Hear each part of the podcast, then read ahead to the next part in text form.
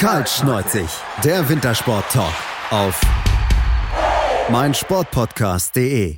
Hallo und herzlich willkommen zu einer neuen Ausgabe von Kaltschneuzig, eurem Wintersport-Talk auf meinsportpodcast.de. Ist mal wieder eine Woche vorbei mit Wintersport, aber man merkt so langsam, wir nähern uns dem Ende an, weil so viele Wettbewerbe waren es doch am Wochenende nicht mehr, die wir zurückkommen gucken. Wir gucken in diesem Fall nicht auf die nordische Ski-WM zurück, das haben die Kollegen im Sportplatz schon gemacht, unter anderem Lukas Zara und auch der gut liebe Kollege Dirk Hofmeister. Und wenn wir gut über Lukas Zara sprechen, der Kollege ist auch mit dabei. Hallo Lukas.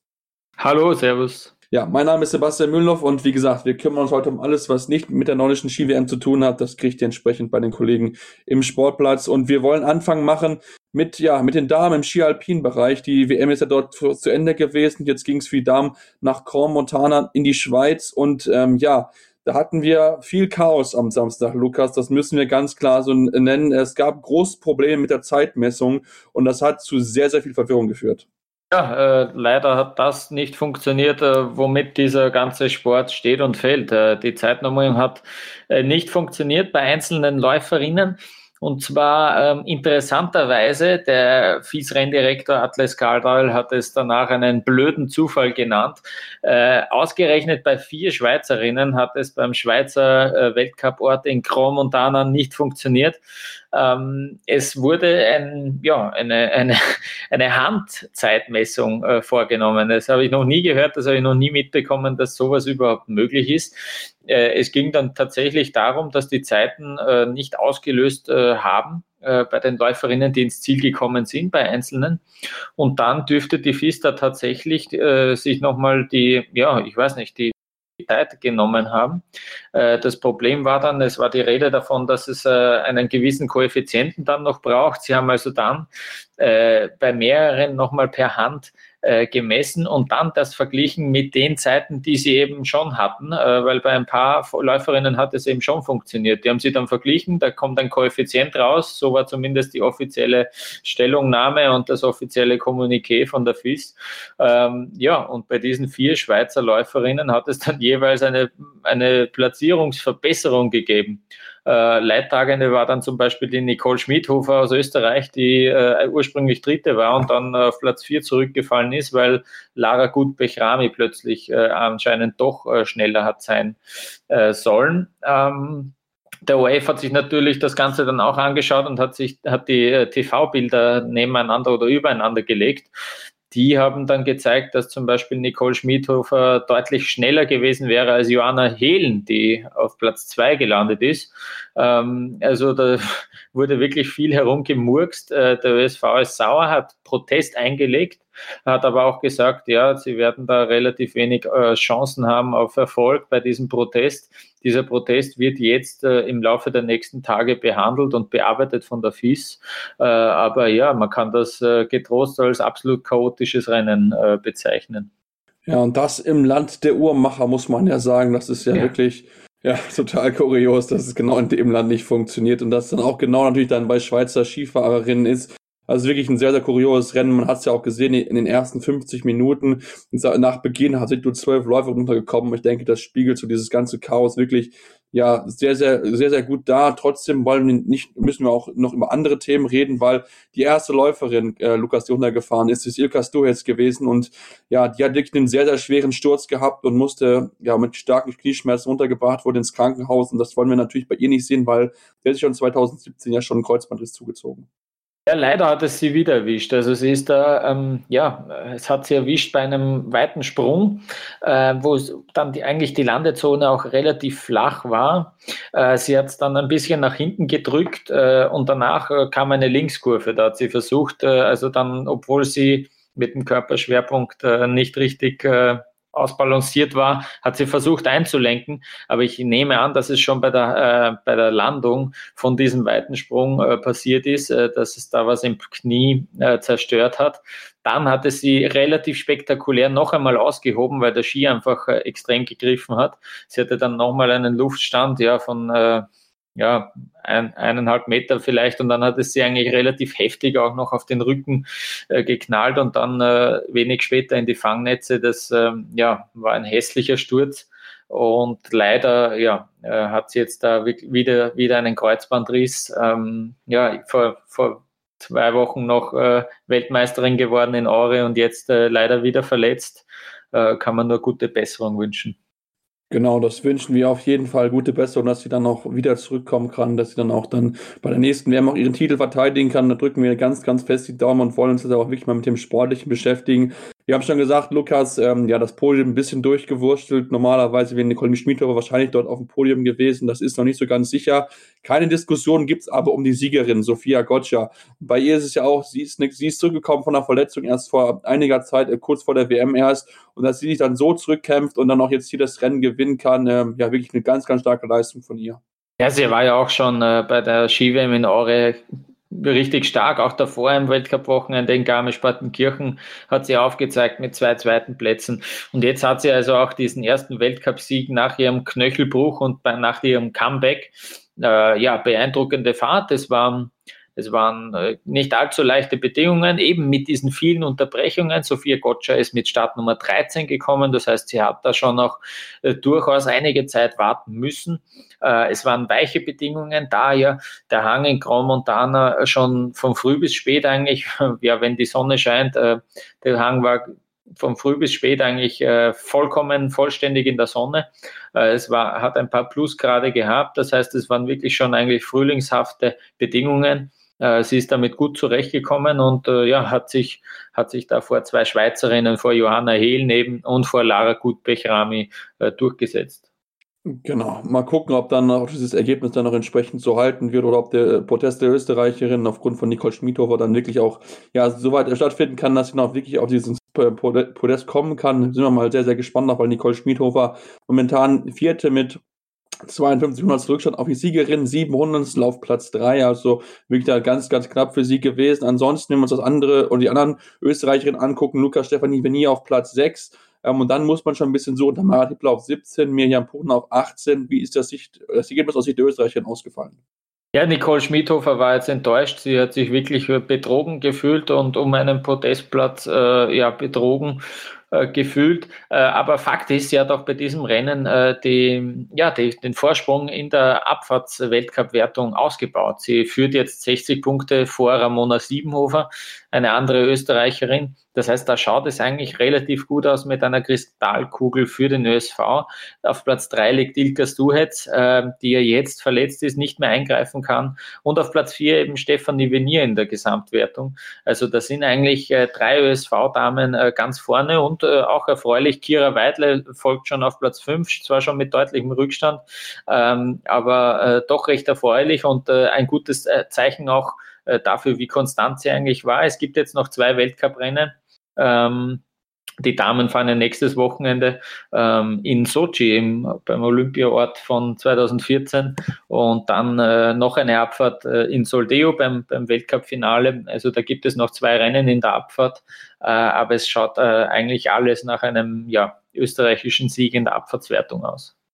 Ja, genau. Da würde mich sehr viel wundern, wenn das wirklich nicht passieren sollte. Kira Weidle, du hast es schon angesprochen, 14. gewesen in der, in der Abfahrt, ähm, gute Leistung gezeigt, finde ich. Also da war sicher nicht so ganz einfach für sie am Ende 1,37 Sekunden zurück gewesen, zwar auf Gotcha, aber trotzdem für sie eine okay Leistung. Ähm, Patricia Dorsch noch im Platz 28 in die Top-Plätze gefahren und die hat es dann ja richtig stark gemacht. Jetzt kommen wir nämlich mal auf die Kombination zu sprechen. Lukas, da ist sie komplett überraschend auf Platz 5 gefahren damit war vorher so überhaupt nicht mehr zu rechnen, zumal sie die drittbeste Zeit im äh, Slalom gefahren ist, was ja noch überraschender eigentlich ist, dass sie ja spielt ist, als als Speed, Speed-Spezialistin bekannt ist, so. Ja, genau. Also sie war äh, in, der, in der Kombination am Sonntag äh, auf Platz 21 nach dem, nach dem äh, Speed-Durchgang ähm, und hat dadurch natürlich äh, eine bessere Bedingung, äh, be ja, bessere Startnummer äh, gehabt, weil die Bedingungen äh, natürlich, ich habe schon angesprochen, ziemlich frühlingshaft waren und man muss schon sagen, da waren dann deutliche Spuren auch zu sehen. Je weiter, ja, je, je höher die Startnummer dann im Slalom war, da waren richtige, ja, fast schon eine Bobbahn eigentlich dann, die, da waren richtig tiefe Löcher in der, in der Spur. Und Patricia Dorsch hat ihre Startnummer eigentlich super ausgespielt, ähm, hat da, ja, äh, sich einige Zeit auch dann an der Führung halten können und eben die drittbeste Laufzeit. Also sie war wirklich sehr überraschend. Sie hat auch nur äh, 14 Hundertstel Sekunden auf die Laufbestzeit auf, von, von Ronny Remme, die starke Kanadierin, die Junge, äh, verloren. Also das war wirklich, da hat sie, da hat sie aufgezeigt, äh, aufgezeigt und ich habe es jetzt nicht im Kopf, aber könnte mir vorstellen, Platz 5 ist äh, sicher ihr bestes Weltcup-Ergebnis bislang. Ähm, ja, äh, sehr erfreulich natürlich, dieses Ergebnis. Genau, und das ist auch, das ist ihr bestes Saison, also ihr bestes Karriereergebnis, das kann ich mal so hinzufügen. Ansonsten, wenn wir uns das angucken, 35 Starterinnen in einer alpinen Kombination gewesen und Lukas, müssen wir ganz ehrlich sein, so die großen Top-Namen, die fehlen da so ein bisschen. Also natürlich Federica Brignone ist vorne mit dabei gewesen, Wendy Holden ist auch noch mit dabei gewesen, aber ansonsten ähm, haben einige Namen einfach gefehlt und ähm, da stelle ich mir jetzt so ein bisschen die Frage, man sagt, man darf sie eigentlich nicht verlieren, ob das dann, wenn man nur wirklich jetzt nicht unbedingt No-Name-Fahrer, das ist vielleicht so ein bisschen diskreditierend, aber es war halt nicht die absolute Spitzenklasse mit dabei. Man hatte ein paar, wie gesagt, mit dabei, aber insgesamt fehlte mir so die, ja, die ganz große Spitzenklasse in dem Wettbewerb. Ja klar, es waren nur 35 Läuferinnen am Start. Äh, das ist schon mal ziemlich ungewöhnlich. Michaela Schifrin hat ja gesagt, sie will eine zweiwöchige Wettkampfpause einlegen, äh, hat da bewusst sich eine Auszeit genommen. Wenn wir dann später bei den Herren zu sprechen kommen, ist das vielleicht, äh, sieht man dann, dass das eigentlich wahrscheinlich eine, eine kluge Entscheidung war. Auch Petra Vluhova war, war nicht am Start hat auch verzichtet drauf. Und es ist ja dieses Problem, das haben wir jetzt schon ein paar Mal besprochen, auch äh, es ist die äh, einzige Kombination gewesen in diesem Weltcup Winter für die Damen. Äh, es wurde dann auch keine äh, Kristallkugel äh, vergeben. Aufgrund der geringen Anzahl an, an Rennen hat es geheißen von der FIS. Ähm, ja, und du hast es gesagt, Wendy Holdener, ähm, die Lokalmatatorin, die wollte natürlich diesen Heimsieg einfahren, ähm, die Weltmeisterin in der Kombination. Aber sie ist dann nur auf Platz drei gelandet, denn Federica Brignone hat ja, ihren dritten Weltcupsieg in Cromontana gefeiert. Es war ihr dritter Weltcupsieg, den sie eben genau genau an diesem Ort gefeiert hat. Das heißt, alle Rennen, die sie bislang gewonnen hat, hat sie in Montana gewonnen. Ähm, sie hat dann danach gesagt, sie wünscht sich, dass äh, generell nur alle Rennen dort stattfinden, natürlich. Ähm, ja, und sie hat, Brignone hat äh, gewonnen, indem sie ja einerseits äh, natürlich die Bestzeit äh, in der Abfahrt äh, hingelegt hat, äh, hat dort also diesen, diesen Vorsprung sich erfahren und das haben wir ähm, dann auch in den letzten Rennen schon gesehen, dass sie auch eine starke Technikerin ist. Und sie hat sich eigentlich von diesen weichen Bedingungen, äh, von diesen schwierigen im Slalom, äh, beste Laufzeit im Slalom hingelegt. Und das war dann gut genug für den Sieg. Ähm, ja, fast vier Zehntel äh, vor Ronny Remme. Ich habe sie schon angesprochen, die auch äh, bei der WM einen starken Slalom gezeigt hat. Sie hat auch diesmal die Laufbestzeit im Slalom hingelegt. Für den ersten Weltcupsieg hat es nicht ganz gereicht, aber trotzdem äh, starkes, starkes Ergebnis. Und dann eben auf Platz drei Wendy Holdener, der dann am Schluss schon eine Sekunde gefehlt hat, auch deswegen, weil sie im Slalom äh, nicht unbedingt ja, äh, die ähm, die Leistung bringen konnte, die sie vielleicht von sich selbst auch erwartet hat, äh, hat dort nicht so zulegen können, ähm, ja, wie wir das von ihr schon gesehen haben. Genau, und dann wird eine Rückstoff von über anderthalb Sekunden auf die führende Brignone, wo es dann entsprechend für sie schwieg. Deswegen hat sie ein bisschen Zeit gut machen können, aber am Ende hat es, wie gesagt, nicht gereicht. Am Ende dann auf Platz 4 Rahel Koop, eine junge Schweizerin, die da vor Patricia Deutsch noch äh, drinnen rangekommen ist, auch mit einer starken Slalomzeit, fünf beste Laufzeit dort gehabt und am Ende 17, 27 Hundertstel Vorsprung gehabt vor, äh, vor der Deutschen. Ähm, also ansonsten Rangit Mohl noch auf Platz 10 sollte man bei Normen Rabona Siebenhofer auch mit dabei, Platz 17, ähm, aufgrund, äh, ja, aufgrund nicht so guten äh, nicht so guten äh, ersten Durchgangs hat sie auch nicht viel Plätze gut machen können. Ähm, trotzdem denke ich aber, Lukas, das Ergebnis jetzt von, der, von, von dem, ja, von dem Super Kombination oder von alpinen Kombination aus, aus österreichischer Sicht würde ich jetzt nicht unbedingt groß überbewerten, weil es, wie gesagt, es ist halt damit der einzige Wettbewerb gewesen und ähm, ja, es, es ist dann halt auch okay, glaube ich, aus eurer Sicht, oder? Ähm, ja, Platz 6 für Christina Ager. Ähm, die, hat sich, die hat sich recht gefreut über dieses Ergebnis. Aber ähm, ja, die FIS hat jetzt äh, in Aure dann selber beschlossen, äh, dass man der Kombination Treue halten will. Ähm, mal, mal sehen, ich bin sehr gespannt, wenn dann der Kalender für die kommende Weltcup-Saison herauskommt, veröffentlicht wird, wie viele Kombinationen Ähm, aber es war natürlich schwierig, denn äh, ja, der Gesamtweltcup ist jetzt auch entschieden. Es ging da jetzt nicht mehr für viele, für, für irgendwelche Läuferinnen noch darum, äh, Punkte für den Gesamtweltcup zu sammeln. Ähm, daher ähm, ja natürlich die Attraktivität von diesem, von diesem Wettkampf ja auch ein bisschen äh, weniger gegeben. Äh, aber ja, ich hoffe, wir können uns nächstes Jahr darauf freuen, dass es äh, mehrere Kombinationen gibt und dass die Sportlerinnen und Sportler diesen äh, ja, Wettbewerb dann auch wieder ernster nehmen. Ja, das, das hoffen wir mal, das wünschen wir uns mal und dann gucken wir mal, wie das dann auch dann entsprechend umgesetzt, äh, umgesetzt wird von der FIS. Meinst du, die kehrst du keine Pause und kommen dann gleich zurück mit den Männern? Da gab es auch die alpine Kombinationen, die waren aber im bulgarischen Bansko. Also bleibt dran hier bei Cultures im Sport Talk auf mein Sport Podcast. Schatz, ich bin neu verliebt. Was? Drüben. Das ist er. Aber das ist ein Auto. Ja, eben. Mit ihm habe ich alles richtig gemacht. Wunschauto einfach kaufen, verkaufen oder leasen. Bei Autoscout24. Alles richtig gemacht. Sport für die Ohren in deinem Podcatcher und auf meinsportpodcast.de. Sportplatz mit Malta Asmus und Andreas Thies. Täglich neue Podcasts aus der Welt des Sports. Von Airhockey bis Zehnkampf. Berichterstattungen, Interviews und Fakten.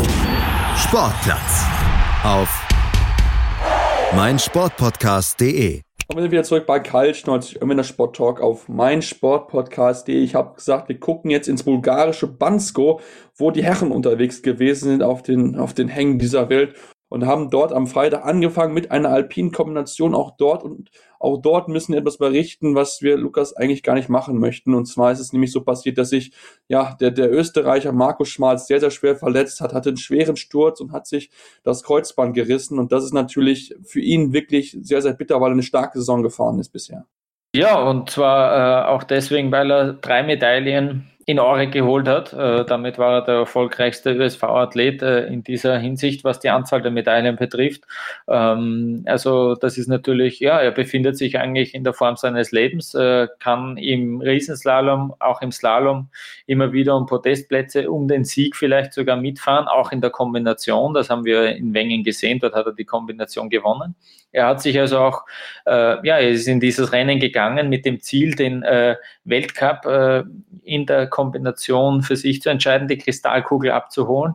Ähm, ja, ähm, es war, es deutete vieles auf einen Zweikampf mit Alexis Pointerot hin.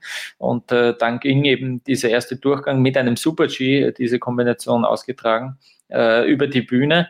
Und äh, ja, beim kurz vor dem Ziel äh, gab es in Bansko einen, ja, einen Sprung ähm, da haben sie so einen künstlichen Sprung eigentlich hingesetzt, äh, aufgebaut, äh, so einen Sprung, der circa drei Meter, eine, eine Rampe von circa drei Meter Höhe, ähm, ja, wo die Läufer mit einigem Tempo ähm, auf diese Passage hinfuhren. Ähm, einige der ersten Läufer vor allem haben auch dann das Folgetor nach diesem Sprung verpasst. Ähm, bei Marco Schwarz war es dann so, gut, äh, bei diesem Sprung, äh, die Landezone war nicht unbedingt steil, das war relativ flach. Die Läufer sind da relativ äh, hart und, und brutal ähm, auf den Boden geklatscht. Und bei Marco Schwarz war es so, dass es den wirklich extrem zusammengestaucht hat dann bei, den, bei dieser Landung. Und er konnte dann, äh, hat heute, heute hat er sich der Presse gestellt, äh, hat er, ist er darauf eingegangen. Er wollte eigentlich wieder in die Hocke gehen, konnte aber gar nicht, weil er sofort irrsinnig starke Schmerzen gespürt hat, ist dann aufrecht ins Ziel gefahren, glaube ich, noch die siebtbeste Zeit oder so. Also ich glaube sogar einen Top-Ten-Platz. Ähm, für einen Top-Ten-Platz im Super-G wäre es sogar gut gewesen, diese Zeit. Ähm, aber ja, äh, er hat sich da sofort eigentlich aufs, aufs, äh, aufs Knie gegriffen, äh, humpelte dann schon im Ziel äh, herum und dann war ist. Er ist sofort äh, in die Heimat gereist, leider auch zusammen mit äh, Hannes Reichelt, der dann auch gestürzt ist, weil er eingefädelt ist im oberen Streckenabschnitt. Ähm, da hat sich herausgestellt, dass äh, die Beine okay sind. Er hat nur eine leichte Gehirnerschütterung und ein Schleudertrauma davon getragen. Der war heute auch schon wieder trainieren, Hannes Reichelt. aber bei Marco Schwarz eben die Diagnose Kreuzbandriss, Saison ist vorbei. Es geht schon äh, in die Reha, ähm, um für die nächste Saison fit zu sein, äh, fit zu werden. Er hat sich eben, wie gesagt, heute den Medien gestellt, äh, blickt schon relativ positiv in die Zukunft, hat sich schon recht kämpferisch gegeben heute, äh, wurde in, in Tirol operiert und hat sich dort auch den Medien gestellt. Ähm, ja, sehr bitter. Er kann also jetzt nicht mehr eingreifen. Ähm, ja, und die Kristallkugel ist auch dahin, denn die sicherte sich dann Alexis Pointureau. Ja, genau. Also wir wünschen ihm in diesem Fall natürlich auch alles Gute, dass da bei ihm dann auch wieder alles gut wird, weil er hat wirklich eine starke Saison gefahren und ähm, ich freue mich darauf, wenn er nächste Saison wieder mit dabei ist und dann wieder voll angreifen darf. Und du hast angesprochen, Exi Pontero hat sich die Kristallkugel sichern können, weil er das Rennen gewonnen hat, ähm, mit einem starken Leistung, sowohl im äh, Super G als auch im Slalom wirklich Stoppzeiten gezeigt, war schon dem Super G auf Platz drei. Wir wissen, Technik, das kann er auch, der kann auch sehr, sehr gut Slalom fahren und hatte entsprechend so einen großen Vorsprung, da seine Marcel Hirscher nicht mehr gefällig werden konnte, auch wenn Hirscher der beste Slalomfahrer gewesen ist, aber am Ende sind es trotzdem noch über eine halbe Sekunde, die Hirscher Rückstand gehabt hat, Lukas. Und da müssen wir einfach sagen, Alexi Pontero ist da einfach auch der bessere Fahrer gewesen, weil er im Super-G dann vielleicht auch das Ticken besser gewesen ist da in dem Lauf. Absolut, da hat er überrascht mit der drittbesten Zeit im Super-G. Das war beeindruckend. Er hat auch äh, nur nicht einmal zwei Zehntel auf die Bestzeit von Mauro Kavietzel, dem Schweizer, äh, verloren. Äh, ja, und dann hat im, im Slalom, ja, eigentlich hat er da keine Wunderdinge mehr gebraucht. Er hat dort dann zwar eine Sekunde auf Marcel Hirscher verloren, hatte aber einen äh, Abstand zu ihm aus dem Super-G, der groß genug war, um diesen Sieg zu feiern. Alexis Pointerot äh, hat sich im, im Laufe der Saison immer mehr gesteigert, hat ja auch Material äh, ein bisschen umgestellt, hat einen neuen äh, Skischuh, so viel ich weiß, seit äh, Ende Dezember und seitdem läuft es eigentlich auch richtig gut, hat ja auch ähm, in Aure die Kombination gewonnen, wurde dort Weltmeister. Äh, jetzt ist er erneut, muss man sagen, ähm, Weltcupsieger in der Kombination. Es gab ja nur zwei Rennen. Das eine, wie gesagt, hat äh, Marco Schwarz in Wengen gewonnen. Äh, da wurde, ähm, da wurde Alexis Pointerot Dritter. Ähm, dieses Rennen hat er gewonnen. Ähm, ja, das war beeindruckend, eben vor allem beeindruckend, wie er im Super-G ähm, Sieg gezeigt hat.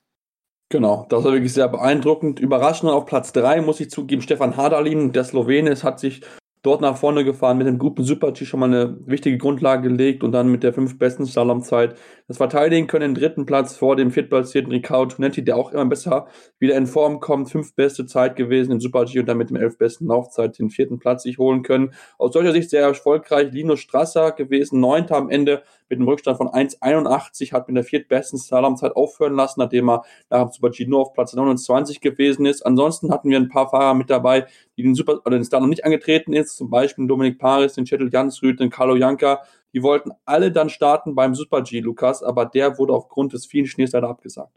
Genau, es gab keinen Super-G, ja. Ähm, am Samstag zu viel Schnee, zu viel Neuschnee. Äh, wenn man eben äh, dieses Rennen in der Kombination gesehen hat, vielleicht war es gar nicht so schlecht. Die Athleten beklagen recht äh, dass sie schon relativ müde sind, vor allem auch vom Kopf her. Die Saison ist schon relativ lange. Ähm, das ist auch ein Thema, das dann natürlich aufgegriffen wurde, weil auch Marco Schwarz viele Rennen in den letzten Wochen äh, und Tagen bestritten hat. Ähm, die Diskussion, ob der Kalender zu voll ist, ob äh, der Kalender zu lang ist, ob zu viele Rennen stattfinden in einer Saison. Da gibt es ja zum Beispiel die Idee eines Bode Miller, der eigentlich äh, sich wünschen würde, dass die Anzahl der Rennen kann, kann durchaus gleich bleiben, aber sie sollte ähm, ja mehr verteilt werden über das gesamte Jahr vielleicht sogar, dass man einmal in die, auf die Südhalbkugel geht und dort auch Rennen bestreitet, dann würde es auch ein mehr einem Weltcup äh, ja, ähm, würdig sein, meint er. Ähm, da gibt es ein paar Ideen. Ich glaube aber nicht, kann mir nicht vorstellen, äh, dass das durchgehen wird, denn äh, ich glaube in Österreich, das schon durchaus ein Kernmarkt ist, zusammen mit Norwegen, mit, mit Skandinavien generell. Ich glaube, die haben nicht so viel Lust, dass sie da Skirennen sich im Sommer anschauen in den Nachtstunden. Ähm, aber ich finde gut, äh, dass die Diskussion grundsätzlich angeregt wird. Ähm, ja, aber um zurückzukommen, den Super-G gab es nicht. Es gab dann nur noch äh, den Riesenslalom am Sonntag. Genau, und den gab es und da hat sich der Marcel Hirscher den keine Kristallkugel gesichern können für den äh, Riesenslalom Weltcup. Den Sieg musste er leider an äh, Enric Christoffersen überlassen, der am Ende einen Vorsprung von 400 hatte, also wirklich hauchdünn gewesen. Hirscher war noch auf Platz 1 nach dem ersten Durchgang und hat dann im zweiten Lauf das nicht mehr ganz verteidigen lassen können. Ich denke, Lukas, wir kennen ihn gut genug, das wird den Hirscher trotzdem wurm. Ja, es wird, es wird ihn vielleicht ein bisschen wurmen, aber er hat, ähm, er hat sich an diesem Wochenende äh, auffällig äh, gut gelaunt gezeigt. Also ähm, ab selten äh, oder lange nicht mehr so gut gelaunte Interviews auch von ihm gehört. Äh, er war, wurde zweimal Zweiter, ähm, und war trotzdem sehr froh mit diesem Wochenende, bilanzierte sehr, sehr froh. Ähm, ja, es gab in der Vergangenheit schon viele enge Entscheidungen zwischen Christoffersen und Hirscher. Da war Hirscher meistens äh, auf der Siegerseite. Diesmal hat es eben für Christoffersen gereicht, der jetzt seinen, erst seinen zweiten Weltcupsieg im Riesenslalom äh, gefeiert hat nachdem er ja auch in Aure sich zum Weltmeister kürte in dieser Disziplin, hat dort selber gesagt, er fühlt sich einfach generell im Riesenslalom derzeit wohler. Ähm, und muss im Slalom schauen, dass er wieder in Topform kommt. Ähm, dort klappt es nicht so, nicht so sehr derzeit. Ähm, ja, und Marcel Hirscher holte sich äh, die, die Riesenslalom-Kristallkugel. Ähm, es war seine insgesamt 19. Kristallkugel schon, äh, zog damit mit Ingemar Stenmark gleich. Und äh, ja, ähm, wenn wir jetzt auch schon vielleicht einen kurzen Blick auf den Gesamtweltcup werfen, dort ist er ähm, mittlerweile schon äh, rund 500 Punkte äh, nicht ganz 500 Punkte sind es, äh, die er Vorsprung hat auf Alexis Pointureau, ähm, der übrigens dann ähm, Marcel Hirscher schon gratuliert hat in Bonsko zum Gesamtweltcup-Sieg, denn er hat gesagt, äh, Pointureau, dass er nur mehr in fünf Rennen an den Start gehen äh, will. Und äh, dann müsste er eben schon alle gewinnen und äh, Hirscher müsste de facto in all diesen Rennen äh, ausscheiden aus irgendeinem Grund. Ähm, rechnerisch ist es noch möglich, dass er eingeholt wird äh, und bis, bis, dies, bis das nicht äh, sichergestellt ist, wird Marcel Hirscher auch noch äh, voll fokussiert bleiben. Aber äh, wir können da schon ähm, ja, mit ziemlicher Sicherheit äh, von einem erneuten Gesamtweltcupsieg von Marcel Hirscher sprechen. Und dann würde er mit Linze Won gleichziehen, die mit 20 Kristallkugeln, die in ihrem Regal daheim stehen, äh, dann würde er mit ihr gleichziehen und äh, diesen Rekord auch einstellen. Unglaublich. Also wirklich Marcel Hirscher hat ähm, wirklich unglaubliche Zahlen, die er wieder, wieder gezeigt hat. Und ähm, ist dann auch schön zu sehen, dass er dann auch jetzt mal ein bisschen lächeln kann, nachdem er war teilweise noch ziemlich verbissen gewesen ist, ähm, ist auch dann schön zu sehen, dass er dann auch seine Erfolge entsprechend genießen kann. Auf Platz drei dann der gewesen, der Franzose Thomas van Raaf vor seinem Landsmann aus Alexis Pontero. Auf Platz elf dann Alexander Schmid, ähm, der ein gutes Ergebnis gezeigt hat. Lukas von 17 nach dem zweiten Durchgang nach vorne gefahren mit der siebtbesten Zeit. Ähm, zwar hinter Christ, live Christian Haugen, aber trotzdem Platz 11. Das ist eine Aufwärtstendenz, die man jetzt schon in den letzten Wochen ein bisschen beobachten konnte, dass er jetzt langsam äh, angekommen ist im Weltcup. Ja, ich habe sein äh, Rennen nicht gesehen, äh, aber ähm, ein, ein, durchaus gutes Ergebnis, Platz 11. Ähm, ja, eben die sindschnellste Laufzeit im Lauf 2 hat sich dort nochmal äh, verbessern können, deutlich. Ähm, das würde ihn sicher freuen. Vielleicht können wir noch einen kurzen Blick auch werfen auf die Riesenslalom-Wertung. Da geht es ja auch immer darum, ähm, dass man sich dann noch qualifiziert äh, für das Saisonfinale, wo die besten 25 äh, an den Start gehen in der jeweiligen Disziplin. Das sollte sich für, für Alexander Schmidt dann doch ausgehen. Ähm, das wird sicher jetzt noch sein Ziel sein, dass er auch beim Saisonfinale im Riesenslalom an den Start geht in Soldeu ähm, und dann, äh, ja, wird er sicher ähm, halbwegs zufrieden äh, bilanzieren. Wäre ja auch wichtig, ähm, mit der Verletzung von Stefan Luiz, äh, mit dem Saisonende von Stefan Luiz, dass da auch die deutschen Fahnen hochgehalten werden in den Technikbewerben ähm, und dass äh, ja dann für die kommende Saison äh, der DSV mit einem äh, starken Team an den Start gehen kann. Genau, am Ende momentan 23. Im, in, der, in der Platzierung und ähm, ja, sie sieht eigentlich soweit gut aus, dass er dann auch beim, beim Weltcup-Finale dann mit dabei sein kann. Aus österreichischer Sicht wollen wir natürlich auf, auf die weiteren Fahrer eingehen. Manuel Feller auf Platz 19 und Johannes Strolz auf Platz 27. Lukas, ähm, ist das in Ordnung oder Manuel Feller, gut, wir kennen ihn ja, er ist ein Rockstar, also bei ihm ist immer alles oder nichts. Ja, Manuel Feller hat ein bisschen gehadert, man ihn auch in Bansko. Der hat äh, gemeint, im Riesenslalom äh, geht eigentlich gar nichts. Äh, vor allem, äh, er war ja, erinnern wir uns zurück, da bei den Rennen in Saalbach-Hinterklemm, da war er ja im, auch im Riesenslalom wirklich top, äh, hat da ums Podest mitgekämpft und ist dann im zweiten Durchgang ausgeschieden. Und er sagt, das war irgendwie so der Knackpunkt. Seit diesem Ausfall will es nicht so recht äh, zusammenlaufen im Riesenslalom er hadert also ein bisschen, äh, vielleicht auch schon ein bisschen ausgepowert jetzt schon, je länger die Saison geht. Ähm, ja, ähm, vielleicht wird er dann auch äh, im Sommer ein bisschen tüfteln, auch noch am Material, dass ihm da vielleicht etwas nicht passt. Äh, vielleicht können wir noch erwähnen, Stefan Brennsteiner, der gut unterwegs war, der guten ersten Durchgang gezeigt hat und dann im zweiten Lauf auf Bestzeitkurs auch äh, ausgeschieden ist. Also ähm, das ist auch sehr schade. Da geht es eben auch noch äh, um die Qualifikation äh, für, für das Saisonfinale. Da ist er derzeit 28. Das wird dann vielleicht ein bisschen eng. Ähm, es gibt ja noch einen Riesenslalom in Kranjska Äh, die Herren, die, ähm, da geht es jetzt in Quidfjell weiter mit einem Speed-Wochenende nächste, nächste Woche und danach äh, noch ein Technik-Wochenende in Kranjska und danach eben äh, das Saisonfinale in Soldeu.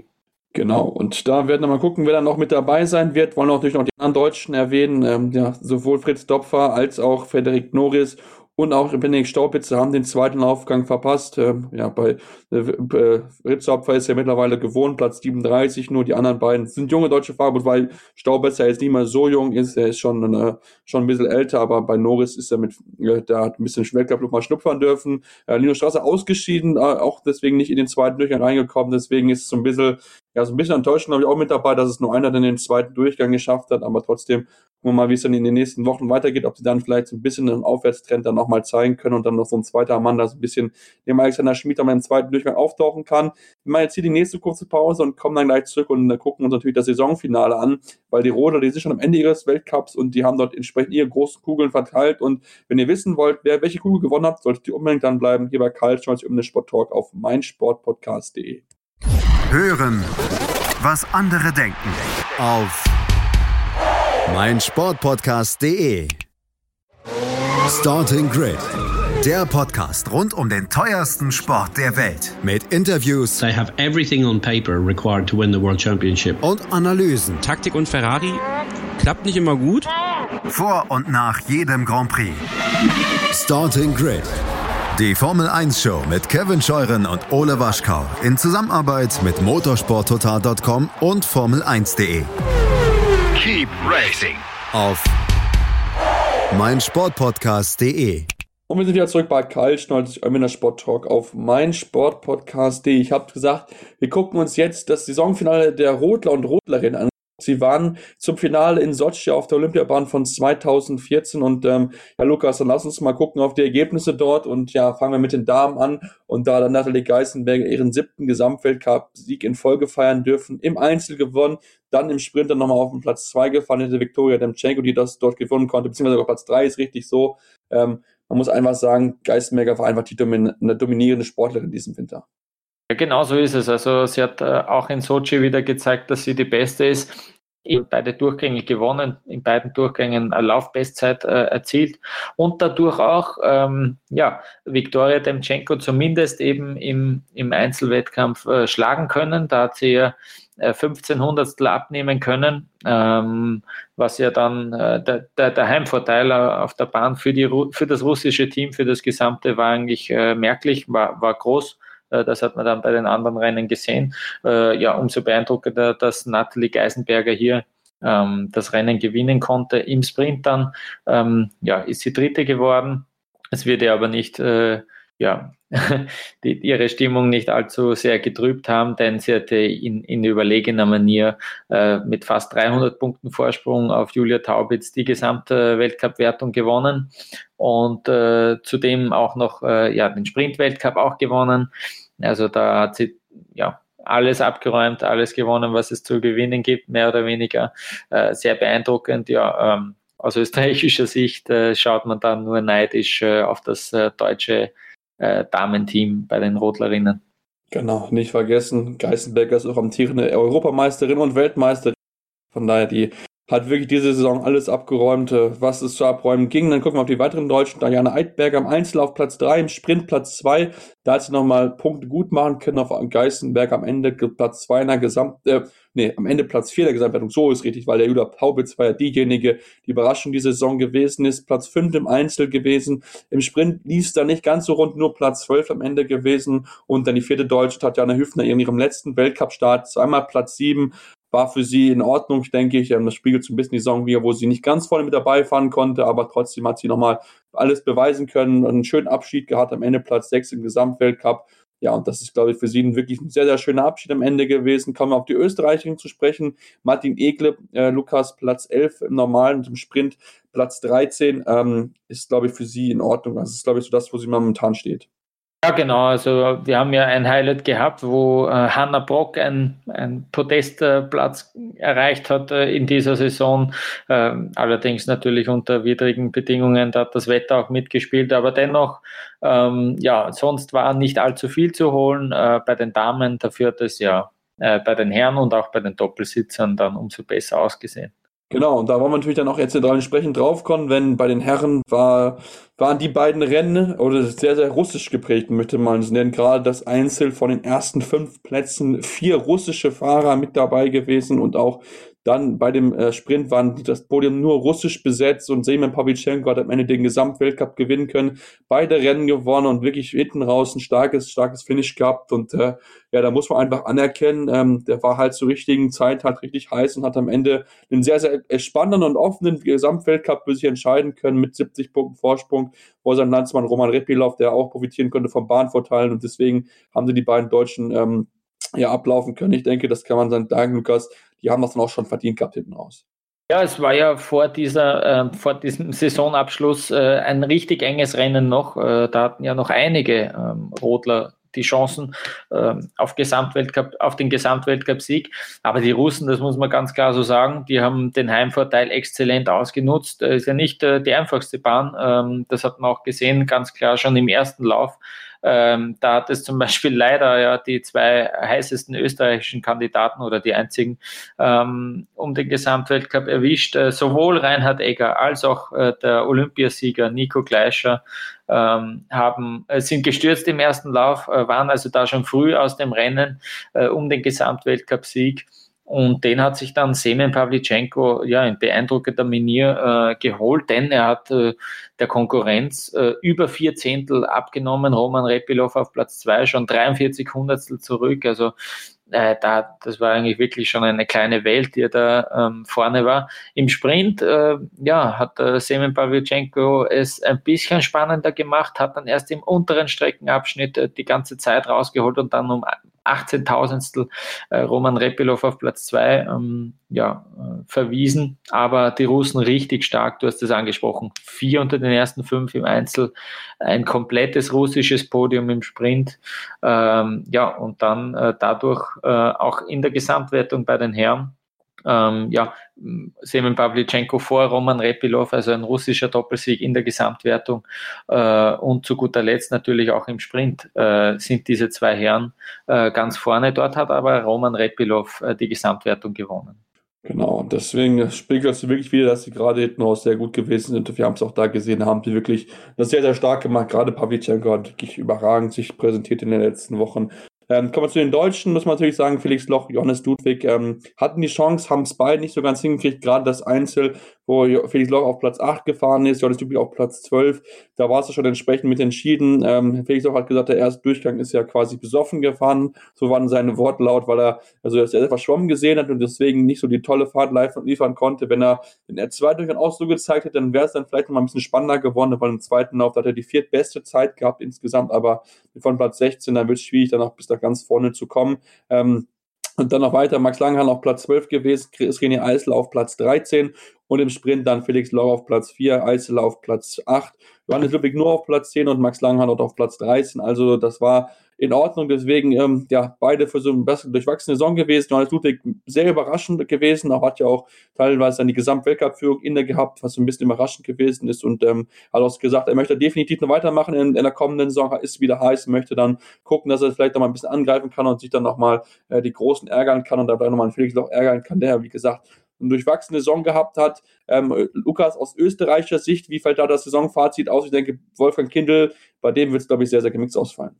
Ja, unglaublich eigentlich. Wolfgang Kindl hat drei der ersten vier Rennen gewonnen. Beim allerersten ist er Dritter geworden und dann hat eigentlich ja so eine richtige Pechsträhne begonnen. Er wurde disqualifiziert in Lake Placid im, äh, Placid im Einzel, dadurch dann auch den Sprint verpasst, äh, ganz bitter, also einen Doppel-Nuller geschrieben. Ja, dann in Königssee ähm, ja, und in Sigulda keine Top-Resultate. Ähm, und dann ist es immer so weitergegangen. Also er war dann auch, er ist dann auch aus dieser Top-Gruppe rausgefallen. Da geht es ja immer um die letzten drei äh, Weltcup-Resultate, wenn du dort äh, das Ranking aus den letzten drei Resultaten entscheidet, in welcher Startgruppe du starten darfst, äh, dann hat er ein bisschen gehadert mit seiner Startnummer. Da ist eigentlich alles dann schief gegangen, was äh, schief gehen konnte. Und plötzlich äh, war er ja eigentlich meilenweit von Siegen entfernt. Ähm, sehr schade. Dann war er hat auch wieder ein bisschen mehr der Rücken angefangen zu zwicken. Also sehr schade für Wolfgang Kindl, bei dem hat es nämlich äh, sehr, sehr gut ausgesehen. Ja, und nach nach dem ersten Drittel eigentlich in der Saison äh, hat er schon eigentlich äh, richtig gut äh, ausgesehen und, und, und schon eine gute Führung eigentlich gehabt im Gesamtweltcup. Ja, und dann eben, wie gesagt, also äh, ist leider alles schief gegangen, was nur irgendwie schief gehen konnte. Ja, genau. Ähm, am Ende siebter geworden im Einzel in, in Russland, in Sochi, dann im Sprint nochmal mit Platz 7 auch nochmal eine, eine gute Platzierung gehört, aber wie gesagt, ne, waren, der Start war ein bisschen anders, für ihn sehr, sehr schade gewesen, aber ansonsten, wenn man sich das mal anguckt, im Gesamtweltcup, Platz 6, 7 und 8, jeweils drei Österreicher, also da merkt man doch schon, dass es so wirklich was Aufstrebendes ist mit Reinhard Egger, David Gleicher und auch Johannes Müller, der auch eine gute Leistung gezeigt hat, gerade im Einzel mit einem starken sechsten Platz, ähm, ja, ich denke, da kann man aus Österreichs Sicht hoffen, dass dann in den nächsten Jahren auch die Deutsche angegriffen werden kann. Und man hat es ja gesehen, der Gesamtweltcup war über lange Zeit wirklich sehr, sehr offen. Da hatten ja teilweise sieben, acht Leute die Chance, nach ganz vorne zu fahren. Ja, absolut. Also ähm, es war ein enges Rennen äh, im Gesamtweltcup. Ähm, die, ja, äh, eigentlich die letzten ja, das, die letzte Saisonhälfte ging es wieder von null los, weil dort einfach so viele ähm, Herren noch äh, vorne eng beisammen gelegen sind. Und du hast das angesprochen, ja, Jonas Müller, der völlig überraschende äh, Sprint-Weltmeister ja auch geworden, ähm, hat immer wieder gute Resultate gezeigt. Also mannschaftlich ist ja die österreichische, äh, das österreichische Team bei den Herren sehr stark aufgestellt. Ähm, ja, ähm, bin gespannt. Äh, man kann sich eigentlich freuen, ja, schon auf die nächste Saison, äh, denn äh, da gibt es einige Kandidaten, die da vorne mitmischen können. Genau, das denke ich auch. Das wird mit Sicherheit wieder eine spannende nächste Saison. Die wird vielleicht nicht unbedingt im Doppelsitzer, weil da muss man sagen, dass Toni Eggert, Sascha Beneken das wirklich die Saison sehr, sehr dominant Schlechteste Platzierung war ein fünfter Platz im Innsbruck im Sprint ähm, und ähm, aber trotzdem sehr, sehr souverän am Ende Gesamtweltcup gewonnen mit über 200 Punkten Vorsprung. Ähm, auch da wieder gezeigt am Wochenende mit Platz zwei hinter dem russischen Duo und dann auch im, äh, dann im Sprint mit Platz drei, dass man ganz von vorne mit dabei fahren kann. Aber auch diese Bahn ist auch für sie sehr, sehr schwierig zu fahren. Da merkt man auch da, dass die Russen einfach einen äh, Vorteil haben. Wenn man das mal anguckt, im Einzel war von den ersten vier Mannschaften drei Russen. Wie gesagt, Egert Binnigen die einzigen, die dort nicht die russische Fahne hochgehalten haben. Und dann auch im, dann noch im Sprint gab es den russischen Sieg, dann vor den letzten Six Six von den beiden Brüdern, die ja auch aufgrund der Nähe zu dem russischen Team dann auch immer mal wieder trainieren in Sochi. Ähm, deswegen muss man sagen, Lukas Egert Beneken, trotz der Verletzung, könnte, glaube ich, drei Wochen vor dem Saisonstart ähm, überragende Saison gefahren und einfach komplett verdient, dass sie in diesen Gesamtweltcup-Pokal hochhalten dürfen. Ja klar, wirklich beeindruckend, wie schnell sie da wieder in die Spur gefunden haben. Du hast es angesprochen, in Innsbruck vielleicht noch nicht äh, so stark, da war ein zweiter und ein fünfter Platz dabei. Und dort haben ja noch äh, Stoikola, das österreichische, der österreichische Doppelsitzer, ähm, beide Rennen gewonnen, aber dann haben sie eigentlich angesetzt, ja, und dann äh, nie, nie wieder vom Podestplatz, äh, von den Podestplätzen äh, runtergefallen.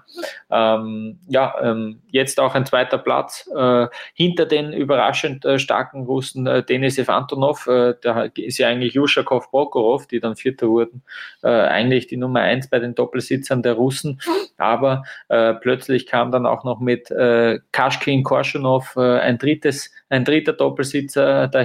Also die haben da richtig aufgezeigt, die Russen, äh, bei ihrem Heimrennen. Ähm, ja, ähm, aber Egert Benneken wussten auch das, äh, ja, zu kontern und äh, ja, am Ende haben dann 53.000 gefehlt auf den Sieg, also äh, da haben sie auch gut mitgehalten und da sieht man einfach, ja, äh, wie stark sie waren, auch über die gesamte Saison, äh, haben dann auch ähm, den Sprint-Weltcup äh, noch für sich entschieden, also ähm, völlig verdient, wie du gesagt hast, äh, sind sie da erneut Gesamtweltcup-Sieger geworden. Genau, äh, wie gesagt, komplett verdient. Aber man muss ja auch sagen, Stoy Koller, Lukas, euer, euer Duo hat da wirklich sehr, sehr gute Leistung gezeigt. Ich habe es gesagt, Platz 2 im Gesamtweltcup, jetzt in Russland mit Platz 6 im Einzel und Platz 5 im Sprint. Jetzt nicht ganz die äh, großen Leistungen gezeigt, aber wie gesagt, die russische Bahn ist ja wirklich sehr, sehr schwierig, nicht einfach zu fahren. Und deswegen wollte es auf keinen Fall die gute Leistung der Saison wirklich mildern. Du hast gesagt, die beiden Siege zu Anfang, dann nochmal gewonnen in Altenberg. Also von daher, die haben wirklich aufhören lassen diese Saison. Ja, genau. Und äh, auch wenn es jetzt äh, mit keinem Podestplatz mehr gereicht hat in Sochi, sie haben sozusagen den Angriff von den beiden Tobis, Wendel und Alt, äh, irgendwie abwehren können, denn sie haben beide Male, äh, sind sie vor ihnen gelandet und haben so den zweiten Platz im Gesamtweltcup abgesichert. Ähm, damit war auch absolut nicht zu rechnen, denn äh, ja, zu Beginn der Saison hat man ja nicht gewusst, äh, Penz Fischler, das, äh, das äh, Top-Duo bei den Österreichern ist ja zurückgetreten.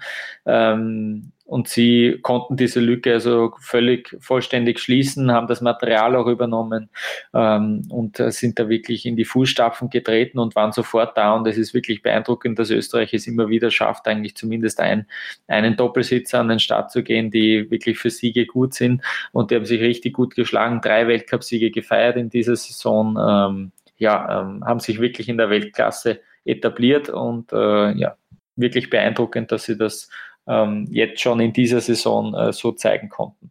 Genau, wirklich sehr beeindruckend und auch mit Sicherheit die positive Überraschung im Doppelbereich gewesen.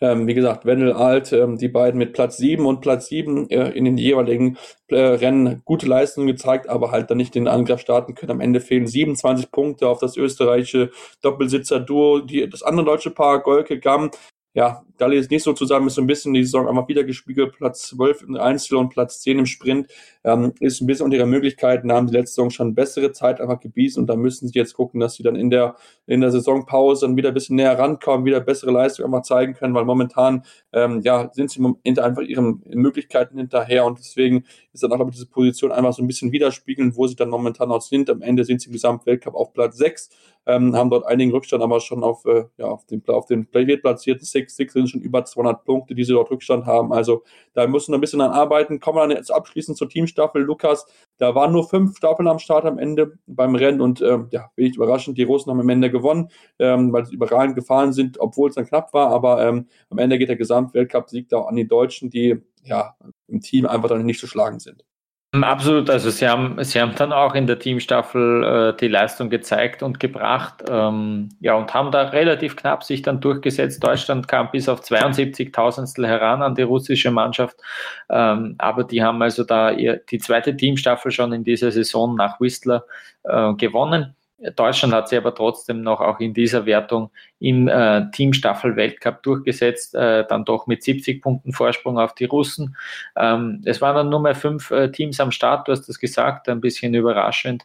Äh, leider sind da auch die Österreicher dann äh, eben auf den fünften und letzten Platz äh, gelandet, ähm, was dann auch ein bisschen schade war, weil das bedeutete dann auch, dass man da in, in der Gesamtwertung nur auf Platz vier landete, hinter, hinter Lettland noch. Ähm, ja, ähm, denn ich finde eben doch, äh, dass Österreich vielleicht sich auch verdient hätte, da auf Platz drei äh, zu landen. Sind ja auch einmal disqualifiziert worden in dieser Saison. Wenn es da keinen Nuller gegeben hätte, vielleicht wäre dann noch mehr drinnen gewesen. Äh, soll nicht so sein. Äh, Platz vier für Österreich, Platz eins für Deutschland in dieser Gesamtwertung. Ähm, ja, das deutsche Team darf, äh, denke ich, zufrieden sein. Da gehe ich mal von aus. Also da haben sie wirklich gute Leistung gezeigt und man hat es dann auch gesehen, dass es nicht nur deutsche Siege gab, das spricht auch dafür, dass der Rodesport international, ins, insgesamt internationale gespielt wird, dass es ein bisschen schwieriger wird auszurechnen. Das ist auch, glaube ich, sehr, sehr schön zu sehen, auch wenn man natürlich aus deutscher Sicht gerne viele Siege sehen möchte, aber wenn man natürlich dann hochklassige Wettbewerbe haben muss, dann nicht dann um Tausendstel Sekunden geht oder Hundertstel, das ist dann noch auf jeden Fall dann noch genauso spannend und ähm, vielleicht nicht so gut für den Herzpuls, aber ähm, auf jeden Fall spannend anzugucken. Deswegen glaube ich, haben wir dieses Jahr einen spannenden Rollwettkampf gesehen, zumindest in den Männern und in den Spiel äh, Team Teamstaffelbereich bei den Doppelsitzern und äh, Damen war es wirklich dann sehr deutsch geprägt, wobei wir auch da ein paar Überraschungen dabei hatten. Damit sind wir jetzt am Ende angekommen unserer Sendung. Ähm, danke euch natürlich ganz herzlich, dass ihr eingeschaltet habt. Wünschen uns natürlich auch gerne Feedback eurerseits, natürlich am liebsten fünf Sterne bei iTunes, aber natürlich auch gerne konstruktive Kritik. Was können wir besser machen? Woran können wir arbeiten? Gerne dann uns darüber mitteilen, aber natürlich auch über unsere Social Media Kanäle, sowohl Facebook als auch Twitter und dem Handle at ähm, können mit uns in Kontakt treten, uns schreiben, uns mal wieder darauf Fragen stellen. Da freuen wir uns natürlich sehr darauf zu hören. Und es gibt natürlich auch nächste Woche wieder zu hören, das ist natürlich klar, aber natürlich auch die Woche über mit Specials zu den entsprechenden Ski-WM, zur nordischen Ski-WM, die momentan auch in Seefeld stattfindet, ist bisher ja aus deutscher Sicht sehr, sehr erfolgreich verlaufen. Mal gucken, ob wir in den nächsten Tagen über weitere deutsche Medaillen berichten dürfen. Wir werden natürlich auf jeden Fall äh, unser Bestes dazu geben oder mit dem Kollegen Malte oder Andreas bei dem Sportplatz drüber sprechen. Das heißt, unbedingt dann verfolgen, diese Show abonnieren, aber natürlich dann auch die Kollegen vom Sportplatz. Und deswegen ist es jetzt am Ende. Wir danken euch ganz herzlich und wünschen dann bis nächste Woche ähm, alles, alles Gute und dann hier bis kaltschneuzig, euer Mittelsport-Talk auf meinsportpodcast.de. Kaltschneuzig, der Wintersport-Talk auf meinsportpodcast.de. Wir klingen nicht nur gut, wenn wir direkt am Spielfeldrand stehen. Die Adler Mannheim bleiben der Tabellenführer in der deutschen Eishockeyliga. Oder direkt von der Schanze berichten. Wir haben einen spannenden ersten Durchgang gesehen. Bei den Springern Kamil Stoch führt vor Zielen Bartol. Wir sehen dabei auch noch gut aus.